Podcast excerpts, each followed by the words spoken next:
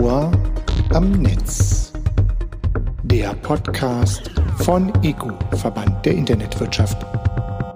Leif Janzig ist Vice President Solutions Engineering bei Grand Centrics, einem ECO-Mitgliedsunternehmen, das sich um die Vernetzung von Internet of Things Produkten kümmert. IoT, das Internet der Dinge, haben wir in den bisherigen Folgen des Podcasts eher am Rande thematisiert. In dieser Ausgabe wollen wir uns einer wichtigen Entwicklung dahinter widmen.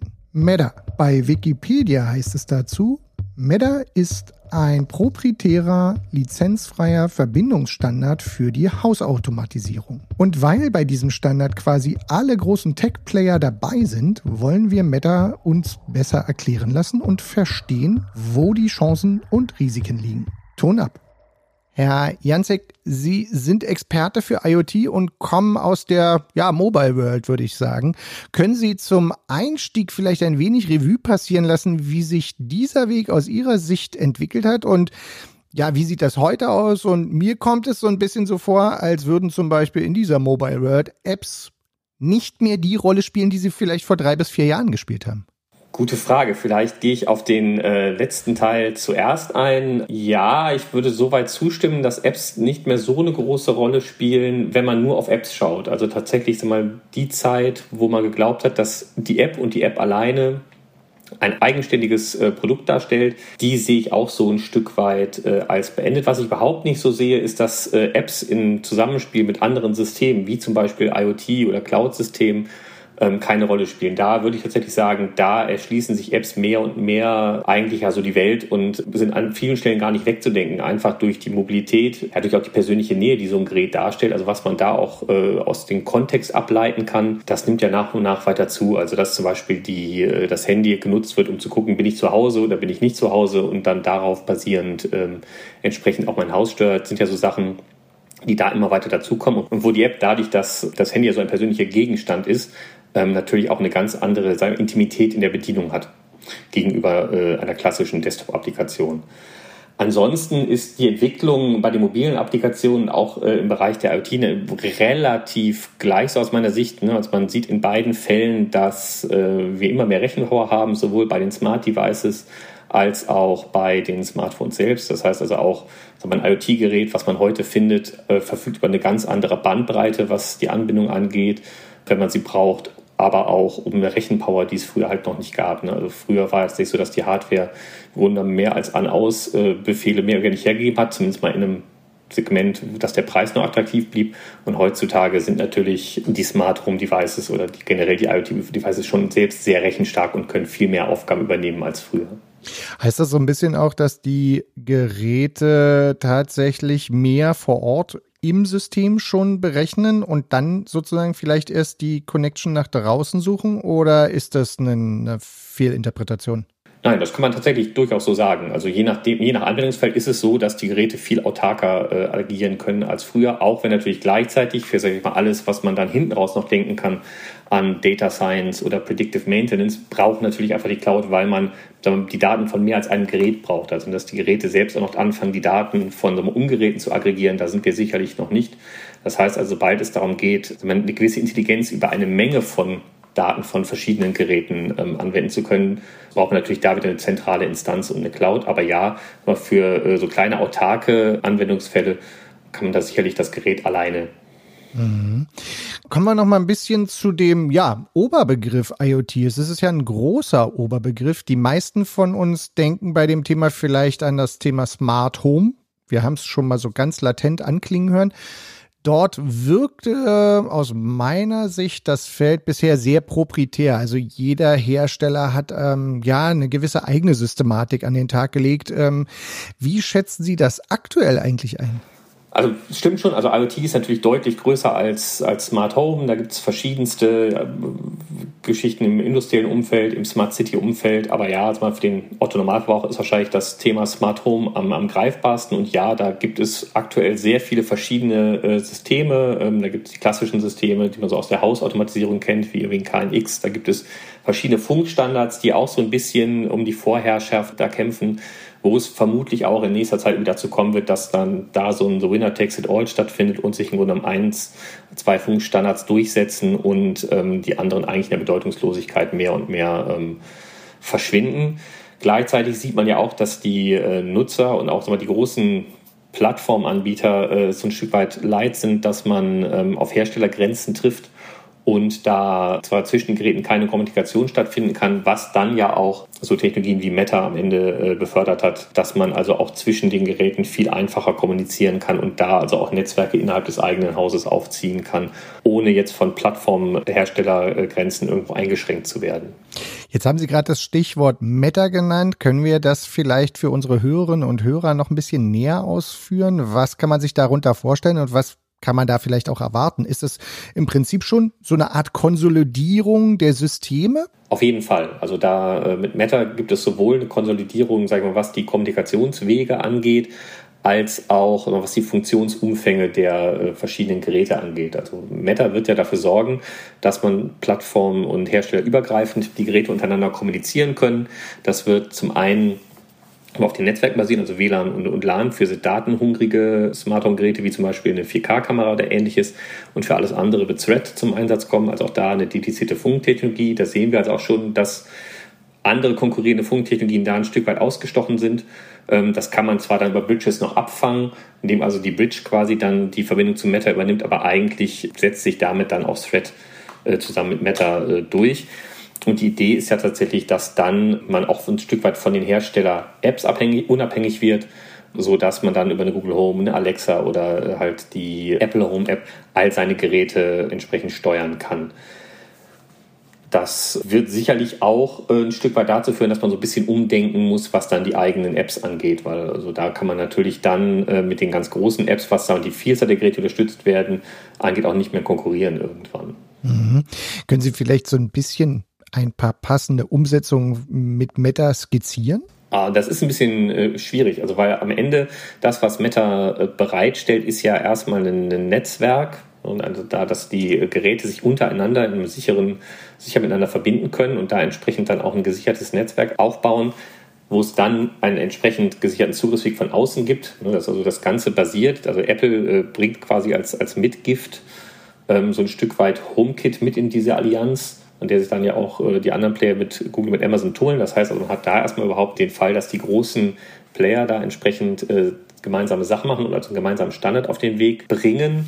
Aber das ist das, was Meta an sich mitbringt. Also es wird weder dadurch so eine neue Generation von Geräten mit irgendwie ganz neuen Fähigkeiten geben, sondern es geht ja eher tatsächlich darum, dass die Geräte, die es heute schon gibt, auf eine abgestimmte Art miteinander kommunizieren können, sich auch gegenseitig entdecken können und auch auf eine einheitliche Weise ongeboardet werden können. Man muss also nicht mehr darauf achten, dass irgendwie jeder da so seine eigene Art hat, wie man so ein Gerät in sein Netzwerk bringt, sondern es wird halt quasi den einen Meta-Weg geben, mit der man das Gerät hinzufügt. Und dann kann man äh, in diesem Netzwerk die Geräte entweder gezielt ansteuern, also über eine Adresse, dass man, also wenn man schon genau weiß, was man will, oder aber man kann so eine Art Quellsprache, wo man nach Eigenschaften suchen kann, sagen, ich möchte mal hier alles bekommen in diesem Netzwerk, alle Adressen bekommen, die Licht an aus können.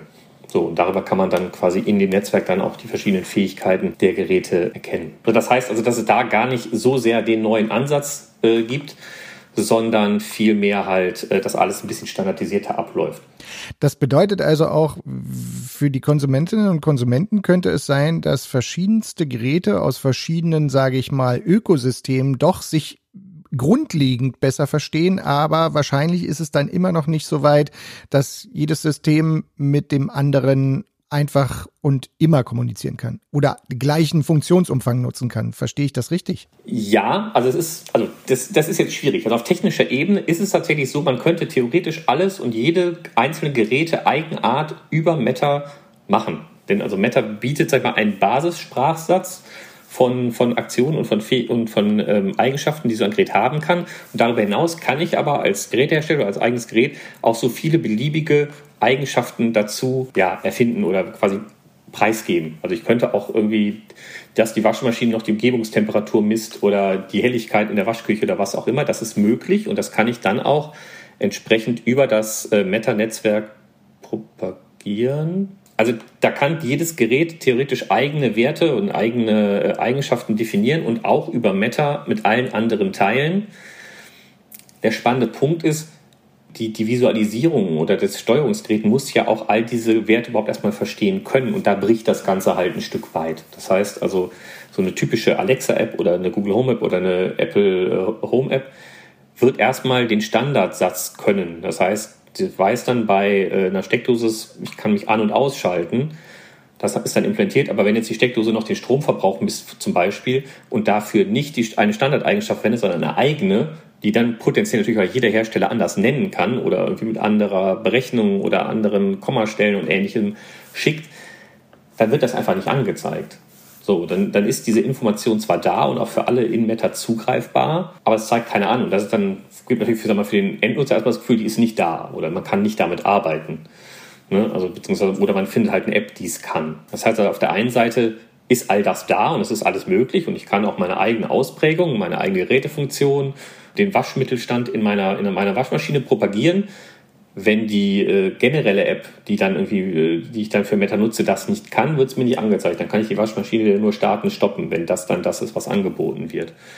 Dafür ist auch immer noch meiner Meinung nach entsprechend die eigene Companion-App gefordert, das dann zu tun. Deshalb mache ich mir zum Beispiel auch keine Sorgen darüber, ob jetzt äh, Meta irgendwie Companion-Apps überflüssig macht. Also diese äh, herstellerspezifischen Apps, die wird es meiner Meinung nach wie vor geben. Die müssen dann auch nicht über irgendein eigenes Protokoll sprechen. Die können dann auch das, einfach das Meta-Netzwerk nutzen und darüber mit der äh, Maschine sprechen und können dann natürlich die Custom-Felder, die man, die sich der Hersteller ausgedacht hat, dann entsprechend auch auswerten und anzeigen und dann habe ich da dann die volle Funktionalität möchte ich dann wiederum sagen, wenn die Wäsche fertig ist, soll irgendwie die Lampe im Wohnzimmer blinken, kann ich das dann über Meta tun, weil ich dafür ja nur den Standard brauche. Das heißt, ich muss nur wissen, ist das Ding fertig, darauf kann ich Automation aufsetzen und kann entsprechend dann die Lampe blinken lassen, weil das auch eine Standardfunktion ist. Mhm. Wir sprechen hier in diesem Podcast immer mal wieder auch über das Thema Cybersecurity. Das heißt, jetzt kommt natürlich die obligatorische Frage nach Risiken und Nebenwirkungen. Also was gilt es zum Beispiel beim Meta aus Ihrer sich zu beachten? Also zum einen ist das ist Security tatsächlich ein äh, großer Teil des Metastacks. Das heißt also, der Austausch, die Verwaltung von Schlüsseln unter den Geräten ist etwas, was in diesem ganzen Standard-Setup von Meta mitkommt, was man berücksichtigen muss. Es ist auch so, dass solche Geräte zertifiziert werden müssen, sodass man also jetzt nicht sich in Anführungszeichen so ein Stück weit das Kuckucksei ins Nest legt, wenn man einzelne Geräte hinzufügt, die dann wer weiß was da anstellen können. Das heißt, da gibt es nochmal ein Gate, wobei man auch da natürlich sagen muss, dieses Gate ist immer nur so gut wie die handelnden Akteure. Ne? Das heißt, wenn da also quasi jemand Geräte zertifiziert, die nicht ganz koscher sind, dann ähm, kommen die natürlich doch rein. Also ein bisschen Vertrauen ins System muss an der Stelle da sein. Aber sagen wir, aus technischer Sicht und aus prozessualer Sicht sind da entsprechend die Sachen erstmal abgesichert, was Kommunikation in das Meta-Netzwerk hinein betrifft. Also quasi, dass man von außen mein Smart Home steuern kann, ist sehr also ist entsprechend betrachtet und gut abgesichert ne, dass das entsprechend nicht passiert und auch, dass die Geräte untereinander in ihrer Kommunikation, äh, dass da quasi keiner sich dazwischen klingt und da mitliest. Was potenziell natürlich immer noch ein Thema ist, dass einzelne Geräte so ein Stück weit nach draußen telefonieren, also Daten entsprechend zurück an ihre irgendwie Heimatcloud senden. Äh, das ist so, zumindest so, wie wir es aktuell verstehen, äh, da nach wie vor möglich. Das heißt also, ich kann genau sagen, ich möchte hier einen, ein, ein Datenpaket schicken und dann wird im Netzwerk geschaut, wo quasi Internetverbindung ist und dann wird dieses Datenpaket gesendet was aber natürlich in der äh, Weise dann wieder in der Zertifizierung abgeprüft wird, dass da man sich nicht so eine Datenkrake irgendwie reinholt, die dann alles und äh, quasi in, in, die Cloud funkt. Mhm. Und damit kommen wir auch schon zu, ja, wahrscheinlich unserer letzten Frage. Welche Rolle wird denn das Smartphone und vielleicht auch, ja, werden auch Smartwatches in diesem Kontext spielen? Verändert sich da was oder kann man jetzt eigentlich sagen, beide Systeme kommen so zueinander im Kontext mit diesen Smart Home Anwendungen und damit auch ja vielleicht noch ein paar anderen IoT Anwendungen. Also ein Stück weit habe ich ähm, das ja eben schon skizziert. Also ich glaube tatsächlich, dass die Smartphones nach wie vor und die Companion-Apps nach wie vor eine Rolle spielen werden, um halt die herstellerspezifischen Eigenschaften äh, eines Produktes zu bespielen. Da werden die auch nach wie vor meiner Meinung nach sinnvoll bleiben, weil ein Stück weit ist natürlich auch so eine Kaufentscheidung und ich suche mir ein Gerät entsprechend nach den Eigenschaften des Gerätes aus und wenn das Gerät bestimmte Eigenschaften hat, möchte ich sie auch in ihrer Gänze in irgendeiner Form äh, nutzen können, auch dann ähm, auf meinem Smartphone. Das heißt also dafür glaube ich nach wie vor, dass das Smartphone eine große Rolle spielt. Und als zweites, auch das sehen wir heute schon in verschiedenen ähm, Smart Home Applikationen. Und da kommt dann auch die Smartwatch natürlich deutlich stärker ins Spiel, um wir, die Kontextinformationen um mich herum ein Stück weit mehr zu nutzen in Smart Home, weil wir, das smarteste Home und das interessanteste Smart Home ist ja, wenn ich in der aktiven Steuerung kaum noch eine Rolle spiele. Also ne, das, alle, das andere, das ist, kommt ja auch ja so aus, einer, aus der Anfangszeit, sagen wir so Smart Homes, dass man dem Handy im Grunde eigentlich nicht mehr äh, Funktionen zugestanden hat als eine alten Infrarotbedienung. Also einfache Steuerbefehle quasi übers Smartphone zu schicken. Und jetzt geht man ja viel mehr darüber hin mit Automationen, mit Regeln und halt der Sensorik und den, den Kontextinformationen viel mehr Intelligenz in so ein Smart Home und so eine Smart Home Steuerung zu bringen, sei es jetzt Anwesenheit, Abwesenheitssteuerung.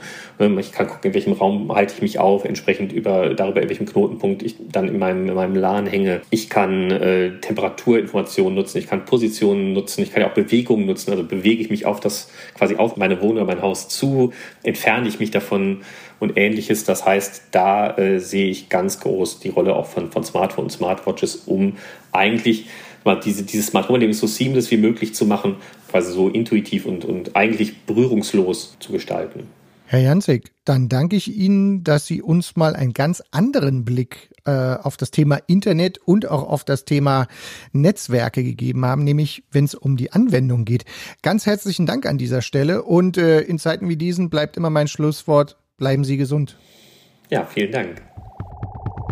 Das Ohr am Netz.